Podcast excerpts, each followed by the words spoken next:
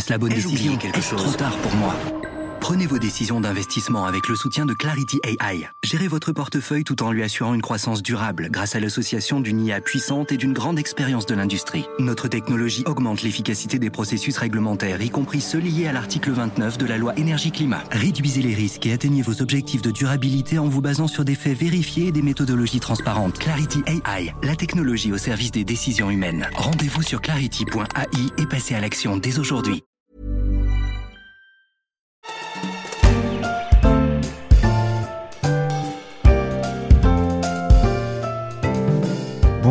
Sommes vendredi et la story laisse sa place cette semaine à BOM, notre podcast consacré au business de la musique. Jean-Philippe Louis se penche sur les grandes tendances du monde de l'industrie musicale. Je vous laisse en sa compagnie et je vous dis à lundi pour un nouvel épisode de la story.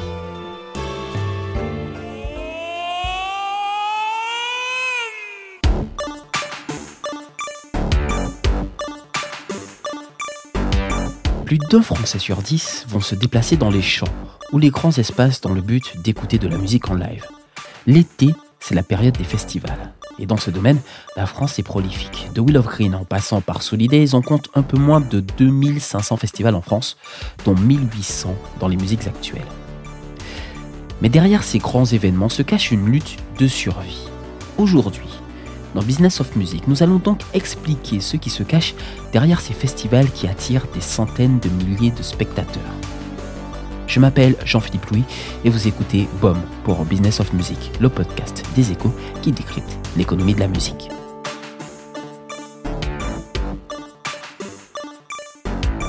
Dans les festivals, la concurrence et la bataille de tête d'affiche est intense sur fond de hausse des cachets.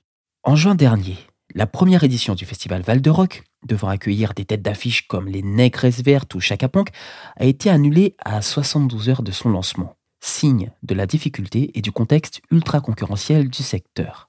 Val de Rock Festival, du 28 au 30 juin, avec Chaka Ponk, M, Deluxe, Jimmy Somerville et bien d'autres. Pour sa première édition, Val de Rock vous propose une immersion dans la pop culture 80s. Bonjour Martine Robert. Vous êtes journaliste culture et mécénat aux échos. Que s'est-il passé avec le festival Val de Rock Alors le festival Val de Rock, c'est pour moi la fausse bonne idée. Au départ, une, collectivité locale qui a envie de faire du marketing territorial, une collectivité locale qui est près de Disney, donc qui a du mal à exister en elle-même, et qui se dit on va faire un événement culturel marquant et cet événement culturel, ben, ça sera un festival parce que euh, le festival, ça plaît aux jeunes, ça plaît aux familles, c'est consensuel, c'est du vivre ensemble, c'est du lien social. Sauf que euh, les collectivités locales ne sont pas des spécialistes des festivals et euh, elles, ont, elles se sont orientées vers une, des gens du tissu associatif local qui, en fait, n'avaient pas une grande expérience eux-mêmes des festivals. Donc, ce qui devait arriver est arrivé, d'autant plus qu'ils misaient gros tout de suite. Ils n'ont pas voulu d'un festival qui montait en puissance, ils ont voulu frapper fort tout de suite. Ça veut dire qu'ils ont visé trop haut, trop vite? Alors, ils ont visé des têtes d'affiche, ils ont visé des fréquentations de l'ordre de 30 000 euros par soir. On est dans, dans, une jauge à la rock en scène qui est installée quand même depuis un bout de temps. Euh, donc, ça veut dire aussi des gros cachets. Euh, la collectivité, euh, enfin, c'est une communauté d'agglomération, hein, Val d'Europe. donc, elle a accepté de donner au départ une subvention de 600 000 euros pour un festival qui visait un budget de 3,6 millions hein, pour avoir justement des moyens financiers d'avoir des gros artistes.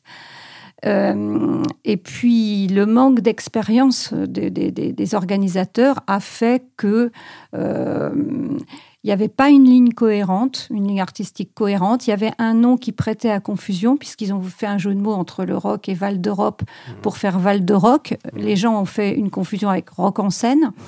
Et en définitive, ils avaient vendu 12 000 billets à trois jours du, du festival. donc, ils visaient 30 000, c'est ça à peu près? 30 000 par soir, c'est-à-dire 90 000.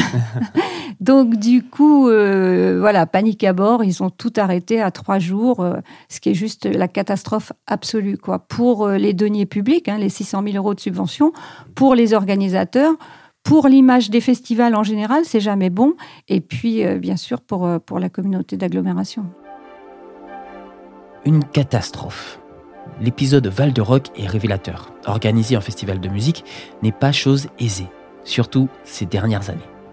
Bonjour, Mais Grégoire. poser des questions en marchant. Et, euh, Héloïse, voilà. On continue Bonjour Jean-Philippe. Je suis Grégoire Cagna, euh, je suis bénévole sur Solidays. Et alors à J-3, qu'est-ce qu'il reste à faire? Qu'est-ce qu'on attend? Euh, On espère avoir assez d'énergie et assez de temps pour finir tout le barriérage, tout le canissage. Euh, les scènes sont montées, ou en tout cas en grande partie, mais il reste quand même pas mal de barriérage, de la déco, euh, du mobilier installé. euh, voilà, donc euh, là tout le monde est sur le pont, les équipes bénévoles, les équipes de production, les salariés de Solidarité Sida. À part la météo qui pourrait nous jouer un tour, ça, mais pour le coup on n'a pas la main là-dessus. Sinon tout le reste, les équipes de production sont assez rodées pour, je pense, avoir tout prévu. Donc normalement vendredi on doit pouvoir ouvrir au public à l'heure, il ne devrait pas y avoir de soucis. Une journée classique sur le montage de Solidays, ça démarre vers 8h, 8h30 et ça se termine vers 18h. Évidemment à J-2, J-3, euh, il n'est pas impossible qu'on fasse une petite nocturne, on va dîner et puis on se retrouve pour un dernier coup de bourre sur le chantier. Et voilà, pour essayer d'avoir un petit peu d'avance peut-être, ce serait bien.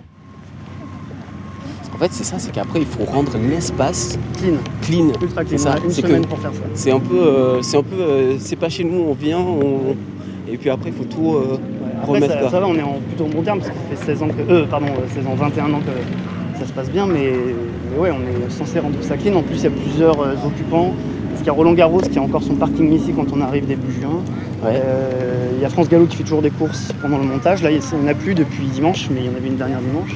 Je suis bénévole à Solidarité Sida depuis 15 ans et là, c'est mon 16e Solidays. Est-ce que vous avez vu des changements? Est-ce qu'il y a des choses qui ont changé par rapport à il y a 15 ans? Oui, on occupe, euh, je pense, l'hippodrome de manière un petit peu plus optimisée. Euh, on, arrive à, on a réussi à agrandir notre jauge d'accueil des festivaliers. Quand je suis arrivé, il y avait 150 000 festivaliers sur les trois jours. Et l'année dernière, on a accueilli 212 000 personnes. Donc euh, on a réussi peut-être à pousser un petit peu les murs, je ne sais pas. Mais, euh, mais on a optimisé évidemment. La déco est chaque année plus belle que les années précédentes. Euh, voilà, les chartes graphiques euh, sont vraiment cool. Euh, et puis il y a quelques scènes qui se sont ajoutées, comme il y a la scène radar qui est dévolue au hip-hop, il y a euh, la scène boombox pour, l'électro, euh, voilà, qui sont des Ah, scènes ça, qui sont arrivées l'an dernier. euh. C'est qu'en fonction même de l'évolution même bah, des musiques, euh, du numérique, etc. Il y a des scènes qui sont ajoutées. Exactement, ouais, voilà, radar et boombox, c'est justement deux, deux scènes qui sont allées avec l'air du temps, en fait, qui sont venues avec l'air du temps, parce que bah, le hip-hop et la techno, on peut pas passer à côté aujourd'hui. En 2018, sur Europe 1, alors que Solidays fêtait ses 20 ans, voici ce que disait Luc Barouet, président et fondateur de Solidarité Sida. Un, un mot, un dernier mot, Luc Barouet, sur l'avenir de Solidays. Il y a, il y a, il y a, il, Il y a des peut y avoir un péril. Il peut y avoir. bah, je- euh, moi, je- je- la, pérennité du festival n'est pas assurée. euh, Non, euh, pas du tout. Euh, soyons clairs, cette 20e édition, heureusement, les 20 ans ont un effet euh, booster, bien évidemment, et puis les artistes ont envie d'y participer, euh, pour ceux qui s'y sont déjà passés notamment.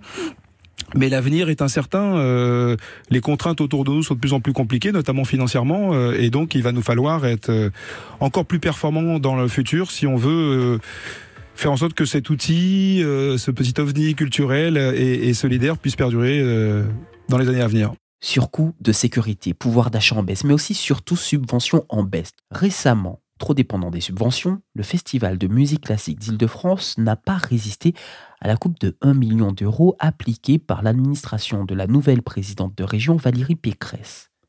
Le festival avait perduré pendant près de 40 ans pourtant.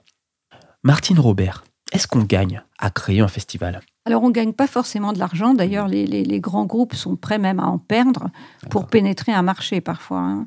Euh, Il y en a qui n'ont pas le choix. hein. Tous ceux qui sont associatifs, par exemple, il faut au moins qu'ils équilibrent. Et c'est vrai que c'est pas toujours simple. Par exemple, euh, je crois que c'est les vieilles charrues. Ils font en, dessous de 95% de taux de remplissage, ils perdent de l'argent. Donc la pression, euh, elle, elle est quand même forte.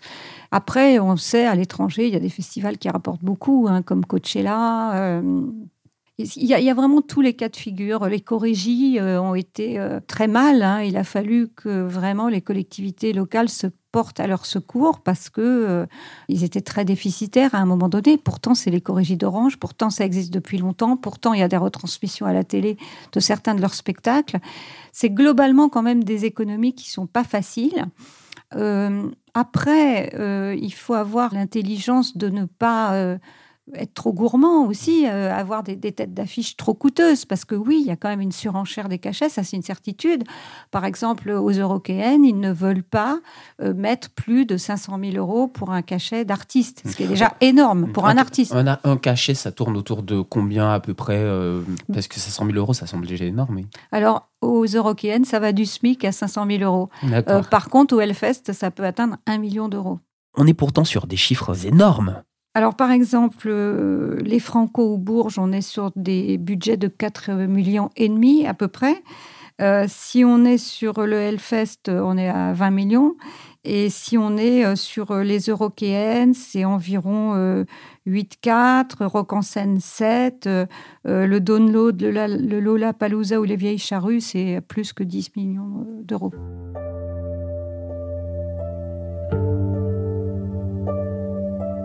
Désormais, les festivals doivent jongler avec la montée de la musique urbaine. Du coup, certains festivals perdent en originalité. Les grands organisateurs se partagent les stars à coups de surenchère de cachets et parfois même ça part au clash. Comme en 2018, année où les deux géants AEG organisant Rock en scène et Live Nation, organisant par exemple Lollapalooza, se sont affrontés en public. Alors l'année dernière, euh, Rock en a, voulu booker un artiste euh, Live Nation, signé par Live Nation, qui, s'appelle Kendrick Lamar, euh, voilà, qui est la coqueluche de, de nombreux jeunes aujourd'hui. Et hum, Live Nation n'a pas apprécié la manière dont Rock en scène avait approché l'artiste pour schématiser. Et donc, ils ont décidé de faire un, festival aux mêmes dates que Rock en scène, dans un lieu indoor, la Paris La Défense Arena. Et ce qui fait que finalement, il y a eu euh, des victimes des deux côtés, parce que Rock en scène a dû rechanger son affiche et a fait moins d'entrées que prévu. Mmh. Et, euh, et, Live Nation a eu euh, quand même un peu de mal à remplir sa Paris La Défense Arena avec cet artiste, parce que voilà, les, les deux événements étaient exactement aux mêmes dates. Quoi pourquoi certains, pourquoi un festival comme Val de Rock fonctionne, ne fonctionne pas et pourquoi d'autres fonctionnent? Qu'est-ce qui fait qu'un festival marche? Quels sont les bons ingrédients? Alors d'abord, on peut constater que quand même en France, on a un foisonnement. On dit souvent que la France est une terre de festivals. Alors moi, personnellement, je pense que c'est aussi euh, euh, connecté finalement à la richesse de notre patrimoine et de nos sites naturels, parce qu'il y a beaucoup de festivals qui, qui fonctionnent dans des cadres aussi euh, idylliques. Rock en scène est au parc de Saint-Cloud. Le Main Square est dans la citadelle d'Arras. il y a des festivals de musique classique à, à Glanum. Il y a des festivals de jazz dans le théâtre antique de Vienne. Il y a des, les chorégies au théâtre antique d'Orange. Enfin, je pense qu'on a, on a des décors euh, qui sont exceptionnels. Et comme les festivals, ça marche parce que ce sont des parenthèses exceptionnelles, ce sont des moments festifs, ce sont des moments qui décloisonnent les codes. Par exemple, il est beaucoup plus facile d'aller sur de la musique classique sur un festival, mmh. comme par exemple la folle journée de Nantes où on a euh, des petits concerts classiques à tous les coins de rue, que dans une salle de concert. Donc les ingrédients, c'est un beau décor, une ligne artistique un beau décor ou pas d'ailleurs, parce que s'il y a une esthétique musicale très affirmée, euh, comme le Hellfest, les gens vont traverser toute la France pour y aller.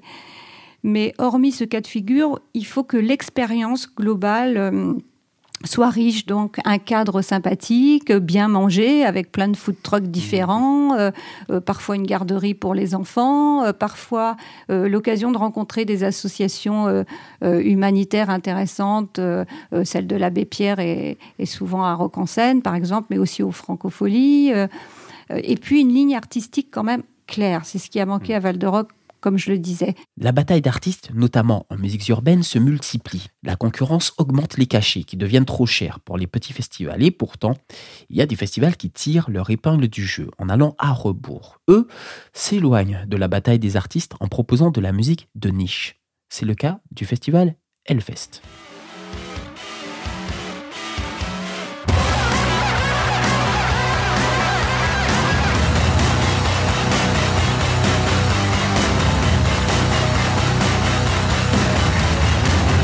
Bonjour Caroline Davou. Vous êtes chef adjointe au service photo des échos. Vous avez rédigé une enquête dans le journal avec pour titre Festival Hellfest, le bon filon du métal.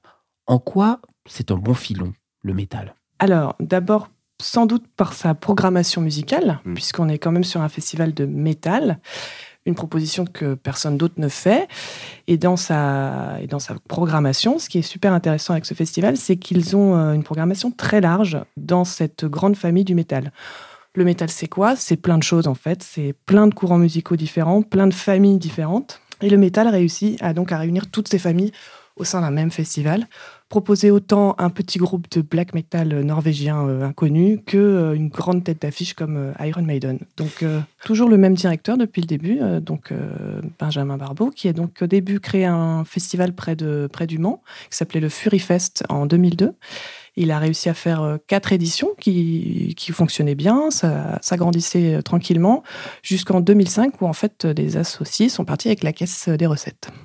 Donc, euh, patatras, euh, c'est tombé à l'eau. Mais il ne pas, il, s'est pas, laissé abattre. Il est revenu l'année d'après. Alors, il est revenu dans son, dans sa ville et il a monté le Hellfest.